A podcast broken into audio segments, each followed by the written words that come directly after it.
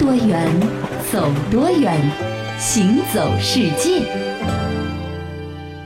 行走世界，大家好，我是一轮。各位好，我是贾云。最近有一种棋类非常的火啊啊，就是围棋。这人类围棋已经是日落西山了，对不对？哎，不过在所有的棋类游戏当中啊，我觉得围棋其实是挺特别的啊。那一来呢，它给人感觉是比较的高雅的，对呀，也比较的云淡风轻的。是。第二呢，就是它是一种很古老的游戏，对，并且呢，起源于咱们中国。没错，一直说这个围棋好像是世界上需要用智商最多的一个棋类，对不对？没错。呃，而且呢，它可以说是我们。华夏大地上的棋类游戏的鼻祖，嗯，可能我们中国人玩的第一款棋类游戏就是围棋。在先秦的时期呢，其实围棋就已经是出现了，嗯，而且啊，关于它的起源呢，和咱们上古时代的一个杰出的领袖尧哦，有着密不可分的关系。这个我知道，尧舜禹的尧，在中国的上古时代，出现了一位杰出的部落领袖尧。在尧执政期间，社会繁荣昌盛，人民富足安康，一派和谐美景。不过，即便是尧，也有着属于他的小烦恼。这个烦恼的主要来源，就是他那调皮捣蛋的孩子丹珠。这个孩子和老爹一点都不像，不仅天资平庸，行为习惯也很糟糕，成天就知道跟小伙伴们玩什么打仗游戏，还总把自己或者小伙伴弄伤。仁义开明的尧生怕孩子将来不成才，苦思冥想，终于想出了一个好办法。有一天，尧把丹珠叫到跟前说：“孩子啊，你喜欢玩打仗游戏，既容易受伤，也不团结。现在爹爹教你一种不用拳和脚的打仗游戏，怎么样？”这丹珠一听，那可是高兴坏了，连连点头。嗯嗯嗯，我要学，我要学，嗯，教我嘛，教我嘛。于是尧让丹珠捡一些黑色和白色的小石子，然后在地上画出了很多小方格，对丹珠说：“黑石子给你，白石子归我，一个石子就是一个兵，你就是将军，咱们轮流在方格线上摆放石子，一次只许放一个哦，看谁的兵能够把对方的兵围住。”围住的石子就被消灭掉，必须要把它们拿走。丹珠听了很感兴趣，就和尧在地上打起仗来。时间真是快，玩着玩着，倒霉孩子丹珠发现自己的黑兵总是被老爹的白兵干掉，于是着急了，急得抓耳挠腮。呃，爹爹爹爹，不带这样的，总是我说你赢，你让着我行吗？好不好？好不好？好不好？尧笑着对丹珠说。你失败是因为你不爱动脑筋，这和战场打仗一样，必须排兵布阵、学习方法，否则是不能取胜的。你将来怎么能当好一个将军呢？经过父亲的点拨呢，丹珠是终于开了窍啊，那就迷上了这种活动。长大之后呢，果然也成为了一个能文善武的好的将军。哎啊，尧教他的儿子丹珠玩的这种游戏呢，经过慢慢的演变，就成为了后来的围棋了。哎，但是我在想啊，在中国古代，它是一个农耕社会，对不对？每天咱们老百姓的这个比较模范的标杆就是日出而作，日落而息。你说你不好好的种地，在那儿下围棋合适吗？对，所以正是因为这个原。原因啊，导致了一开始的时候吧，下围棋被人感觉是一种不好的行为，游手好闲，就跟咱们现在小朋友喜欢去网吧，一般都会制止是一个道理啊。喜欢玩游戏都觉得他不务正业。是那那个时候呢，如果谁太喜欢玩围棋呢，就是一种恶习。嗯，但是后来呢，我们刚才也说到，说这个围棋呢变成了高雅的一个运动项目，对不对？是，这是为什么？呃，这其实和魏晋的权力格局的变化有很大的关系。哦，那魏晋的时候呢，呃，皇权其实开始不稳固了，嗯嗯啊，也造造就了很多的。世家大族，就是皇帝需要靠笼络这些有权有势有地位的士族来巩固自己的这个江山和社稷。对，那那最主要的方法是什么呢？就是让这些世家子弟在自己的身边做官儿啊。不过呢，因为这个世家子弟啊，大多都是吊儿郎当、不务正业。你说让他做一个特别掌握实权、特别对国家有影响力的官职吧，谁都不放心，指望不上。对于是呢，这些世家子弟们呢，大多都是担任着这种官位嘛，挺高的。嗯，其实呢是。是没什么工作的这个闲职，就是养着你是啊。所以在这种整天吃饱了饭没事儿干的职场生涯当中，导致这些内心空虚的士族子弟呢，就要找一种又显得他们档次和与众不同的，是，毕竟是人中龙凤嘛，对吧？呃，然后呢又要能够好玩啊，比较简单的来打发时间的这个游戏，嗯嗯。于是啊，曾经很长一段时间遭受人们鄙视的这个围棋，啊，因为它首先你上手其实很快就能学会，对，呃，围住就行了。是，但是呢，当你学会之后，又会发现变幻无穷，每一步都会对今后的整盘棋局产生重要的影响。是，于是呢，到魏晋的时候呢，这个围棋开始慢慢的成为了上流社会被推崇的一种游戏了。哦，明白了，就是官方当时呢是非常的推举围棋这个游戏的，非常认可它的。所以说，既然官方认可了，那咱们就流行起来吧，对不对？呃，加上皇帝呢，其实也挺喜欢围棋的啊，所以呢，围棋的这个地位从魏晋之后就开始迅速提升了。嗯，呃，梁朝的大文士沈约啊，在一次面试少年英才的时候，就曾经指出了，当时评判这个人是不是优秀的标准有四项，分别是文、艺、奇、书。这个文是什么？就是文采，是义呢，就是义理；书就是书法；棋指的就是这个围棋。可见，在那个时候啊，已经是成为了评判你这个人是否有素质的一个最最重要的评价标准。嗯，那到了唐宋两代的时候啊，这个皇宫当中更是出现了独立的棋院和专业的棋士。是围棋呢，也开始走向了由业余向专业研究齐头并进的这样的一个道路。嗯啊，到后来我发现，这个不但是咱们中国人下围棋，对日本人、韩国人也都开始下围棋了。从此以后啊，围棋一直到现在也是成为了东亚的文化人最为钟爱的一种智力游戏了。而且很多现在的小孩子啊，我们家长说，呃，小时候要学什么东西开发智力呢？嗯，一个是弹钢琴，第二个就是下围棋了。围棋对于加强人的这个思维能力是有着挺多的好处的啊。对。所以，我们刚刚讲到围棋的这个发展啊，从它的诞生一直到现在，呃，我们也可以看出来，围棋不是在一夜之间就成为现在这种高大上的游戏的，感觉是跌宕起伏了以后的结果，对不对啊？除了围棋之外呢，还有一个姓氏啊，在外国创造了一片新的天空。中国的姓氏吗？对，怎么可能在外国创造天空呢？它也有点类似于像围棋逆袭一样。哦，这是什么呢？加拿大的媒体最近对全国各地的电话簿啊进行了一个姓氏统计。姓氏统计，哎，结果发现了和华人有关的姓氏啊，在加拿大的这个最多的姓氏当中，前二十里面有五分之一都是华人姓氏。天哪，那真的是好多啊！这已经挺自豪的了，是。其中还有厉害的，就是李姓，咱们中国的这个李呀，木子李。以七万一千零七十四人的数量，高居加拿大第一大姓的榜首。天哪！那加拿大第二大姓是什么呀？他原来的第一大姓，原来的第一大姓是史密斯。哦，史密斯比这个李现在少了将近一万人。天哪！但是不对啊！你想，这个加拿大的总共的华人加起来，绝对数量达到了一百六十万，看上去挺多的。可是针对他所有的加拿大人口来比，他真的是一个小数目。整个加拿大一共三千六百万人，才一百六十万华人，这怎么可能让李姓占了第一呢？所以啊，这就和咱们中国和西方的一个姓氏特点有关哦。咱们中国呢是属于名多姓少啊，而西方呢跟我们反过来的，它是名少姓多。咱们中国名多姓少，就是赵钱孙李就百家姓，你就基本上一百个，大部分都在这里头了，对对吧？然后名字都五花八门，是是。西方跟我们倒过来啊啊，就是名字呢特别少，就是可能名字就这么几十个、几百个，就是男士都叫 Tom、Jack，对不对？然后姓有成千上万的姓，这个意思，就这个意思，明白？你比如说有一个人举一个很形象的例子，说你到西方国家的大街上，嗯，把这整条街的人全绊倒，你可能绊倒了二十个名字叫 Jack 的啊，但是你可能绊不到一个姓史密斯或者姓。杰克逊的哦，为什么呢？因为啊，这西方人的名字啊，其实是挺简单的。嗯啊，虽然说号称有三千多个，其实实际上常用的女孩子的名字也就五百个。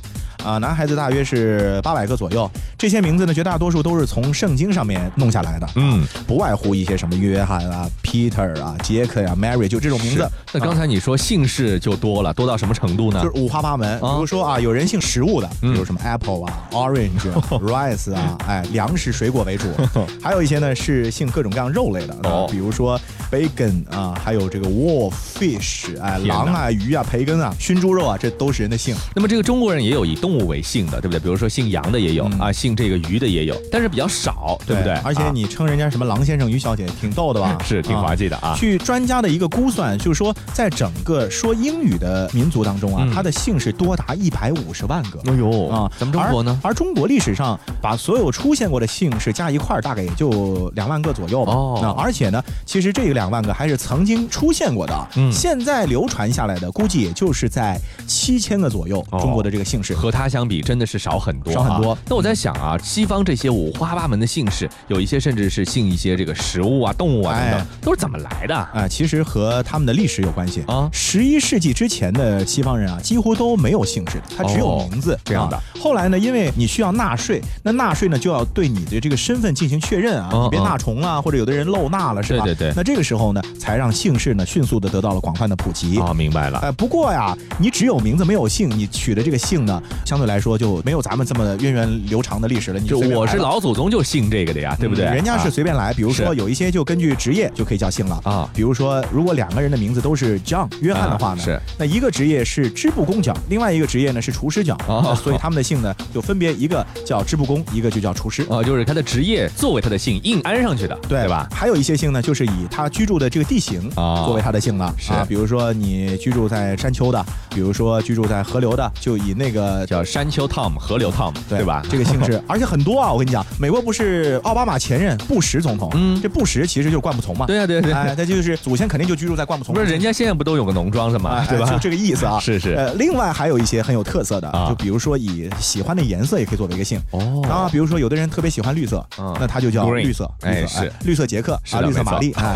另外还有一些呢是根据自己的爸爸或者说祖父的名字啊，他直接就演变过来了，嗯，比如说他的爸爸叫 John 约翰，儿子呢就叫 Johnson 约翰的儿子，约翰 儿子这么来了，然后就就变成约翰逊了嘛，好吧。啊，或者爸爸叫理查德 Richard 是吧？是。理查德的儿子就叫 Richardson，哎，就这样来的啊，很随意的。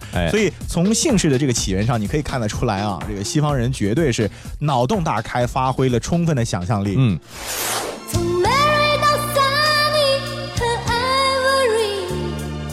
听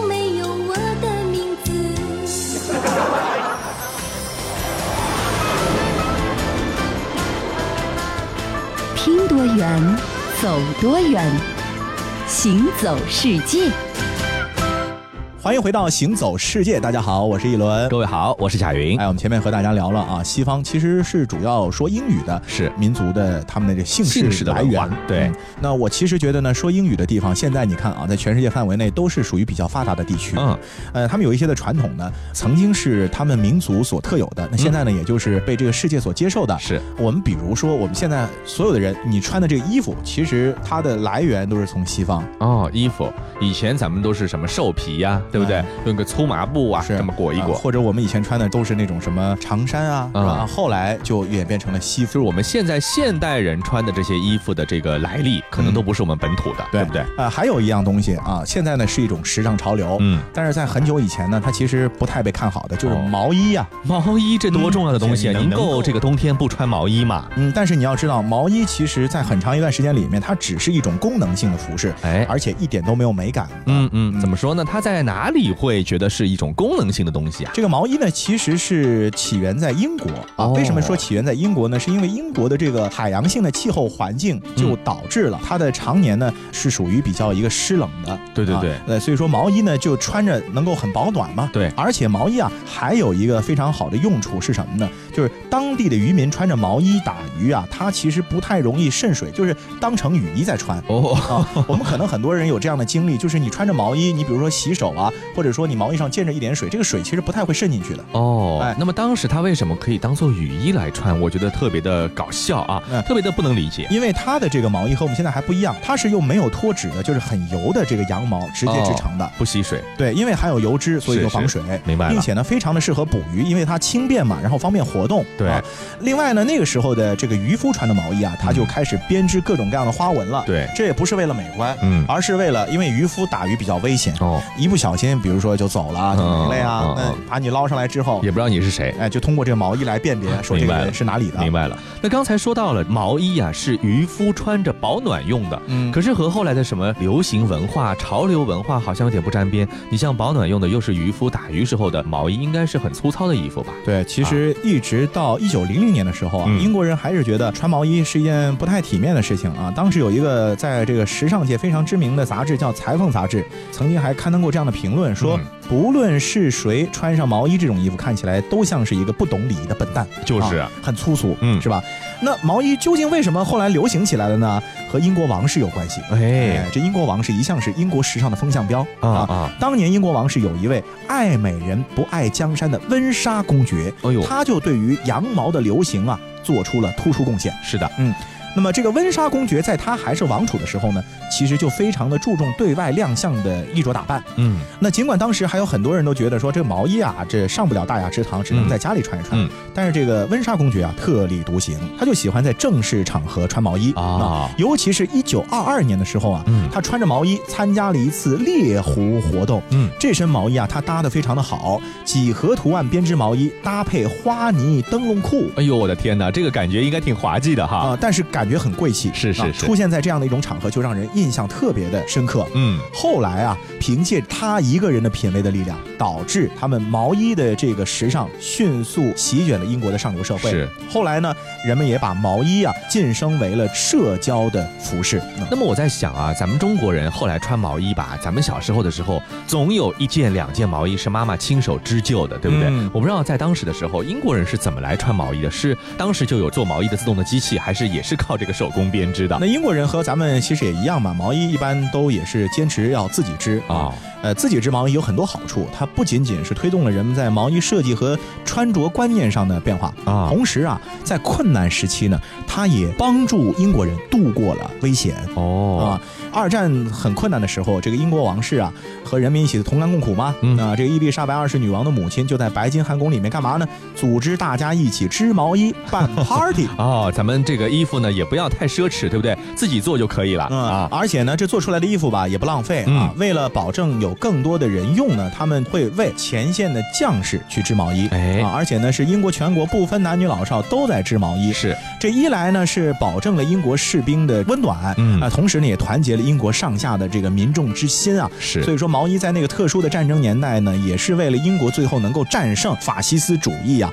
提供了一个坚实的基础后盾，对不对？一个保障。那其实刚才一轮谈到的这个织毛衣的原料，那就是动物身上的毛，羊毛最主要了，对不对？在世界上还有很多很多不同的这个毛料，你比如说，我就听说过，还有比如说有一些做毯子的骆驼毛，对不对？对，有一些羊毛，有一些羊绒，羊绒。嗯。但是在这个南美洲有一个动物啊，我们之前在节目中。提到过叫羊驼啊，它这个毛更加金贵。对，这个毛为什么金贵呢？首先是因为它比羊毛要长哦，不仅仅是比羊毛长，而且它还光亮有弹性。是啊，所以一般羊驼的毛呢就可以被制成高级的织物。是，呃，所以说如果有人有朋友送你一个羊驼毛做的，比如衣服啊或者帽子、围巾啊，哪怕是挺金贵的，是的，你要好好的保存啊。啊，这个羊驼其实是人工驯养超过六千年的一种动物，最早呢可以追溯到印加帝国的时期，就是说在欧洲人发现美。洲大陆之前啊，美洲只有羊驼这一种被驯化的大型家畜，别的东西什么牛啊马都是没有的。对，那这是为什么？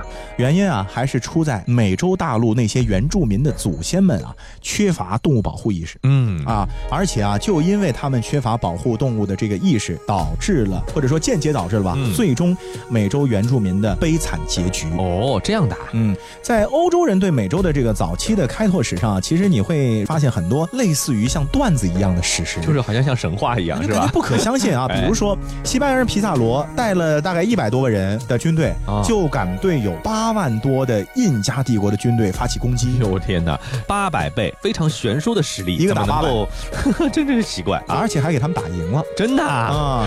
不过呢，他们的这个赢呢，倒也不是说是全面征服，而是呢，因为他们带过去的这个动物，把印加人给吓傻了。哦哦，他们带过去什么动物呢？其实就是马嘛，啊，人骑在马上打仗哦，在印加战士的眼中就感觉这个是一种神物，怎么可能有人能骑在动物上面？就好像感觉这是一体的，不可能的，是不是？对对对。然后他们就是这样说的：说啊，这个西方人太厉害了，居然能够骑在羊驼上打仗。哎，其实这不是羊驼，是马，就是说跟他们的东西不一样，对不对？因为他们没见过马嘛，所以他们就只能想象成为羊驼了。只能是对。而在印加人眼中的这种怪兽啊，也确实在战争当中让他们吃了大亏了。为什么呢？因为骑兵啊，他的这个冲击力、机动性都很强。是是。没有见过骑兵的印加的武士啊，他压根儿就不知道怎么防御。对呀。而且呢，还被骑兵给瘫痪了自己的指挥，还有这个信息系统。因为你想，骑兵追步兵，一追一个准。嗯。当时印加帝国的军队之间联络都是靠人跑步 啊。那西班牙的这个骑兵，你追上一个，把他的哨兵给干掉啊，干掉了，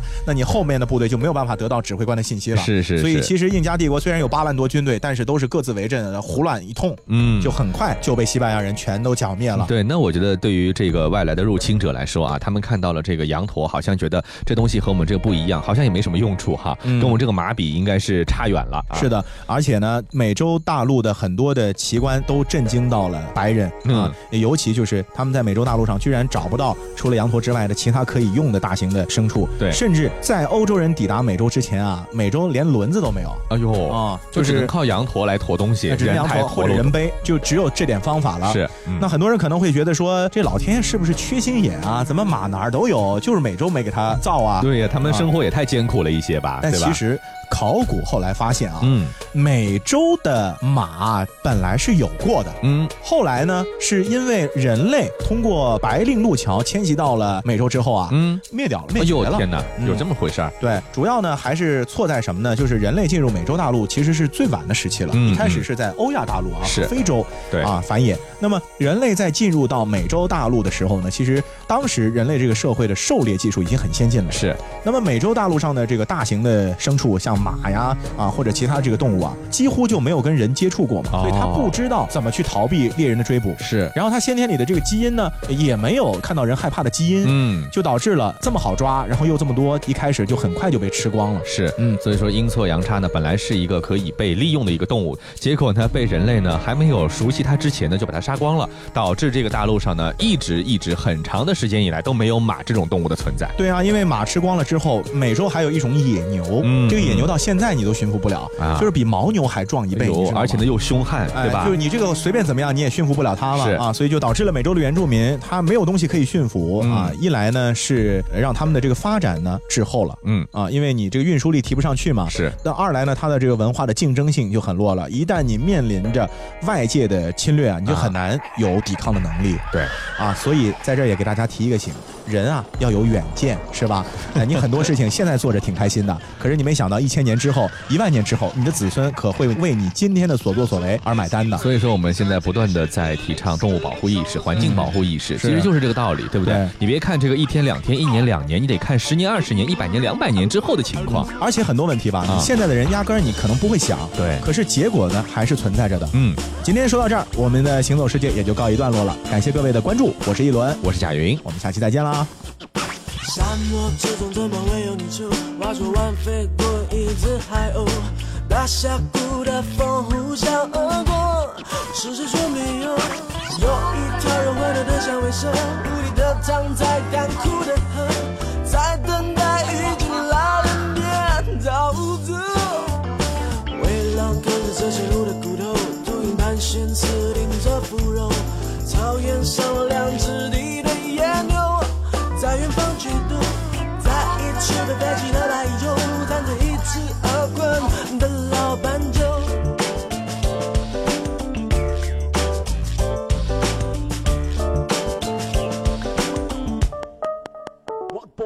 你老斑鸠对的毛不多，几点都没有，可谁也能活。脑袋瓜有一点秀逗，猎物死了，他比谁都难过。印第安斑鸠会学人开口，仙人掌怕手，细看着走，这里什么奇怪的事都有，包括像猫的狗。印第安老斑鸠平常话不多，除非是乌鸦抢了他的窝。他在灌木丛爬邂逅，一只令他心仪的木斑鸠啊。你看过许多美景，却不知它们之间的化学反应。听威斯敏斯特的钟。英国王室爱喝的奇能红茶来自中国，爱吃辣的四川人遇见咖喱天堂的印度老兄，印度洋的鲸鱼在嬉戏，穿越蓝色海洋，海洋上的铁路并非只存在于宫崎骏的异想世界。听多远，走多远，行走世界。